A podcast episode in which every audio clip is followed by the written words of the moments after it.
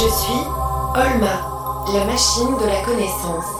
Je vis dans la banque de la vie, avec mon gardien Mathieu et sa fidèle Philippine. Tais-toi, Philippine. Nous sommes embarqués dans une aventure. Où la science est notre seule chance. Chers amis, ça fait plus de trois mois que j'ai quitté le 13 bis rue des Brocolis avec Philippine sous le bras et mes sous-vêtements qui grattent. Et dire que je ne savais pas qui était Olma, cette intelligence très loin d'être artificielle et qui est devenue mon amie. Mon rôle, c'est de veiller sur elle.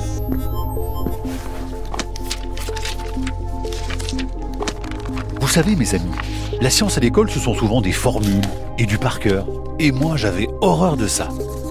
Donc, je collectionnais les mauvaises notes. Mais j'ai découvert que la science, ça pouvait être passionnant. La science, c'est par exemple regarder le ciel étoilé et imaginer la galaxie d'Andromède qui nous fonce dessus. C'est se demander pourquoi le soleil brille et se dire qu'on deviendrait un spaghetti si on approchait d'un trou noir. C'est aussi comprendre que Philippine, Olma ou ma barbe de trois jours sont remplis des mêmes atomes.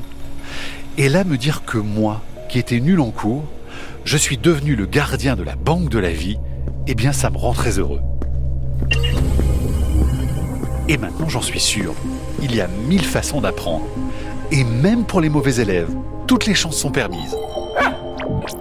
Mais je dois vous laisser maintenant car je crois que notre invitée, la géophysicienne Marianne Métois, est arrivée. Elle va nous parler du centre de la Terre. Mais qu'est-ce que c'est que ça? Bonjour Mathieu. Mais Marianne, vous n'êtes pas venue seule Non, Linda m'a accompagnée. Elle vient de repartir. Ces messieurs sont arrivés en même temps. Bonjour monsieur, nous avons un colis à livrer. Mais qu'est-ce que c'est que cette malle? Elle est énorme C'est confidentiel, monsieur, on ne peut rien dire. Bon, d'accord. Marianne, vous venez avec moi? Je vous suis, Mathieu. Bonjour Marianne. Bonjour, Olma. Olma, vite, cache-toi, il y a du monde. Non, Mathieu. Eux, ce n'est pas un problème. C'est où l'ascenseur? Ça, c'est un travail pour Rodrigo. C'est à quel niveau déjà? On n'a pas le droit de le dire. Ah oui, c'est vrai. Mot de passe Pythagore. Yes, c'est parti. Tu étais au courant pour la livraison, Olma? Oui. Marianne, venez vite. J'ai des tas de questions à vous poser.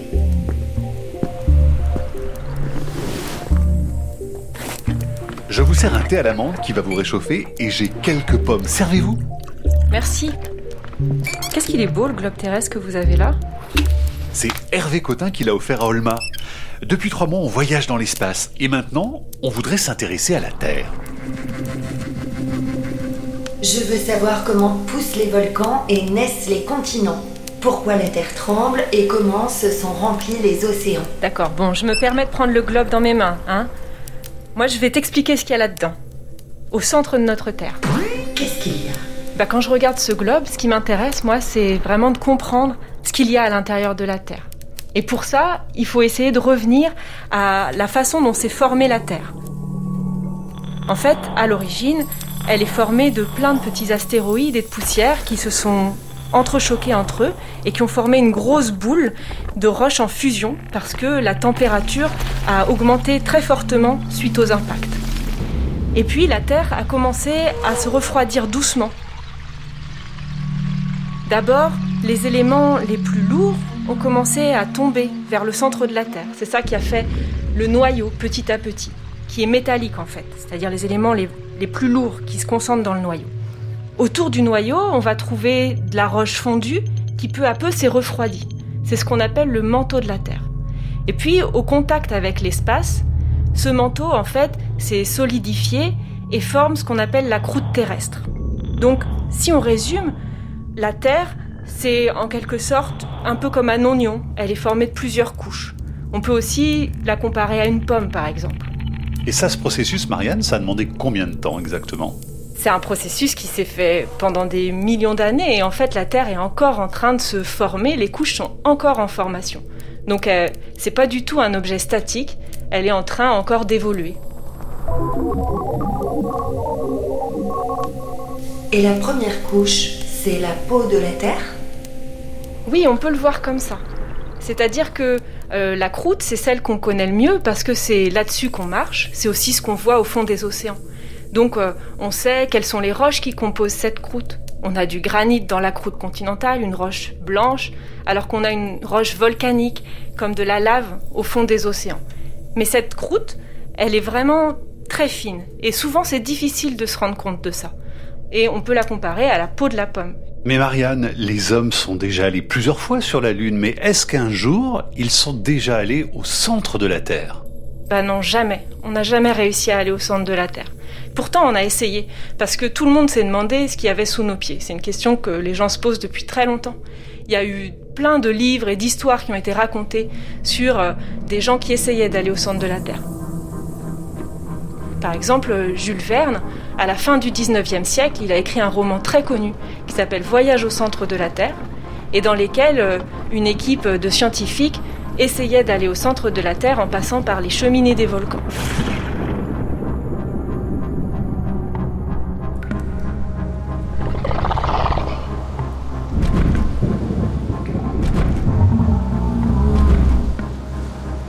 Et à l'intérieur de la Terre, ils trouvaient des dinosaures, une mer euh, déchaînée. Mais en fait, ça c'est de la fiction, on n'a jamais réussi à le faire.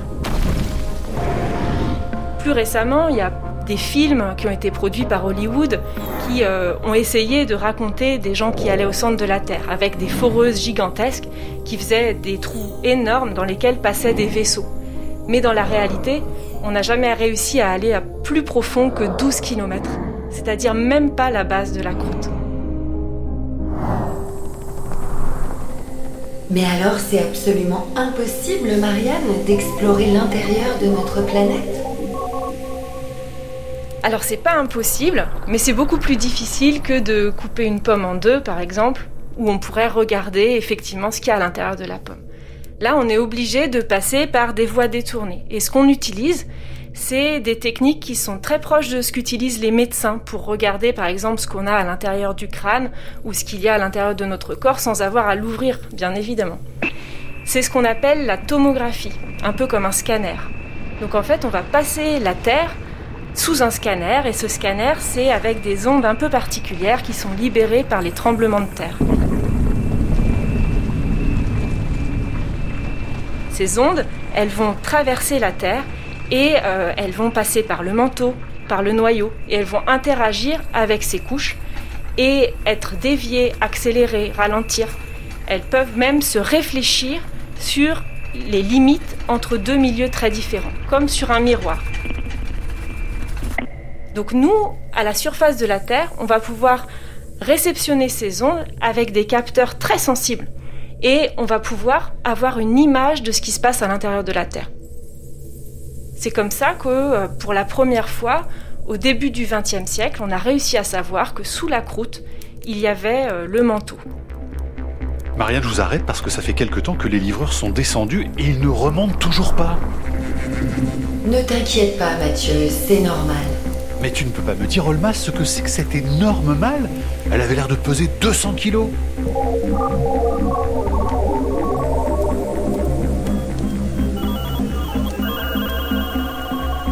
Non, je suis désolée. Quand j'attendais à la porte avec eux, j'ai entendu des bruits qui sortaient de la malle. Ah bon? Oui, je ne suis pas sûre, mais j'ai entendu comme des bruits de singes. De singes? Non, mais j'ai sûrement rêvé. Puis j'avais mon bonnet sur les oreilles, donc j'ai du mal à entendre. Marianne, je veux que vous m'appreniez d'autres choses. Sous la croûte terrestre, de quoi sont faites les couches les plus profondes? Alors si on reprend l'analogie avec la pomme, sous la peau de la pomme qui est la croûte terrestre, on va trouver la chair de la Terre et ça c'est ce qu'on appelle le manteau. On sait que le manteau est solide parce que les ondes sismiques le traversent. Donc c'est pas de la roche en fusion. Et ce qui est intéressant, c'est que les volcans parfois vont arracher des petits bouts de ce manteau et les ramener à la surface de la Terre. Ce qui fait qu'on connaît la couleur du manteau. On sait qu'il est fait d'une roche verte qu'on appelle la péridotite parce qu'elle est constituée de minéraux, d'un minéral en particulier, qui a une couleur vert olive qu'on appelle l'olivine. Donc on sait que le manteau, qui constitue la grande majorité du volume de la Terre, est probablement vert. Et les éruptions volcaniques, elles viennent directement du manteau alors? Pas tout le temps. En fait, ça peut être euh, la croûte qui se met à fondre. Mais certains volcans, effectivement, vont puiser du magma suffisamment profond pour qu'ils puissent remonter des petits bouts de manteau qui peuvent venir jusqu'à 400 km de profondeur. Et sous ce manteau, Marianne, on trouve le noyau. Mais de quoi il est constitué exactement? Effectivement, une fois que vous avez mangé votre pomme, généralement il vous reste le trognon. Bah, le trognon, c'est le noyau. Alors ce noyau, on sait qu'il est fait euh, des éléments les plus lourds, comme je l'ai dit tout à l'heure, c'est-à-dire principalement de fer et de nickel, des éléments métalliques. Mais ce trognon de la Terre, il est constitué en fait de deux couches encore. Il y a une partie du noyau qu'on appelle le noyau externe qui est liquide, c'est du fer liquide qui bouge. Et à l'intérieur, on a ce qu'on appelle la graine, qui est du fer solide. Et cette graine, en fait, elle fait presque la taille de la Lune. Le noyau, en entier, lui, fait presque la taille de Mars. Marianne, j'ai besoin de rentrer dans ma mémoire la température qu'il fait au centre de la Terre. Ben, J'aimerais bien, Olma, mais en fait, c'est difficile, parce qu'on n'a pas de thermomètre pour aller au centre de la Terre.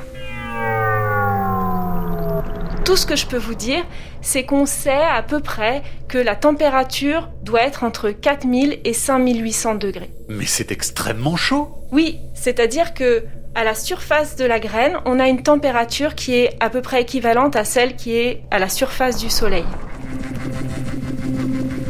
Est-ce qu'il y a du mouvement à l'intérieur de la Terre? Oui, pratiquement toutes les couches de la Terre sont en mouvement. Et par exemple, la croûte et le manteau bougent alors qu'elles sont solides.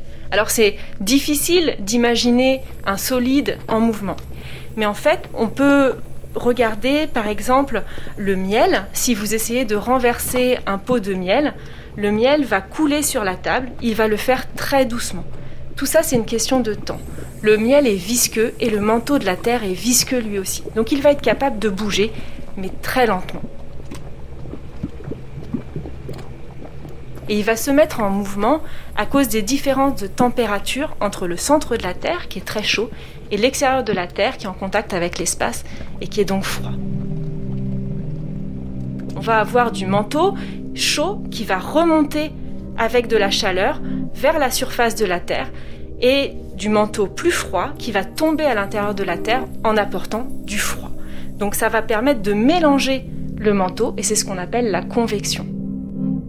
Et Marianne, est-ce que dans le noyau, ça bouge aussi comme dans le manteau? Oui, alors ça bouge bien sûr parce que le noyau externe est liquide, donc il va être beaucoup moins visqueux que le manteau et va être capable de bouger beaucoup plus vite. Il va bouger à des vitesses qui sont de l'ordre du mètre par heure. Alors vous allez me dire c'est pas très rapide, c'est la vitesse moyenne d'un escargot, mais c'est beaucoup plus rapide que le mouvement dans le manteau. Et ces mouvements du noyau liquide, qui est donc du fer liquide, ça va générer un champ électrique qui ensuite va euh, générer le champ magnétique de la Terre. Magnétique Comme un aimant? Oui, en fait, on peut considérer que la Terre est un gros aimant avec un pôle nord et un pôle sud magnétique. Ce champ magnétique, il est dû au mouvement à l'intérieur du noyau externe et on va pouvoir le mesurer avec des boussoles à la surface. Si tu utilises une boussole à la surface de la Terre, l'aiguille va toujours indiquer le nord. Et c'est grâce à ces mesures par les boussoles qu'on a réussi à montrer que le champ magnétique de la Terre était dû à ce qui se passait à l'intérieur, dans le noyau. Mais c'est incroyable, Marianne, tout ce qui se passe sous nos pieds. C'est comme un énorme organisme vivant, alors. On peut le voir comme ça, oui. La Terre n'est pas du tout figée. Par exemple, la graine, elle grandit encore. Et elle va grandir encore pendant des milliards d'années, parce que le noyau se refroidit. Donc oui, en fait, la Terre, c'est un organisme vivant. Allez, bonne journée les filles. Salut Rodrigo, à la prochaine. Au revoir Olma, on devrait revenir dans pas trop longtemps. À très bientôt. Mais vous repartez avec la malle? Mais vous étiez où exactement? C'est top secret, on ne peut rien vous dire. Allez, passez une bonne soirée. Mais qu'est-ce que c'est que ce bruit? Quel bruit, monsieur? Là, il y a eu un bruit, je suis quand même pas fou. Marianne, vous avez entendu comme moi Non, j'ai rien entendu. J'aurais juré que... Mathieu, patience. Tu le sauras bien plus tôt que tu ne le penses.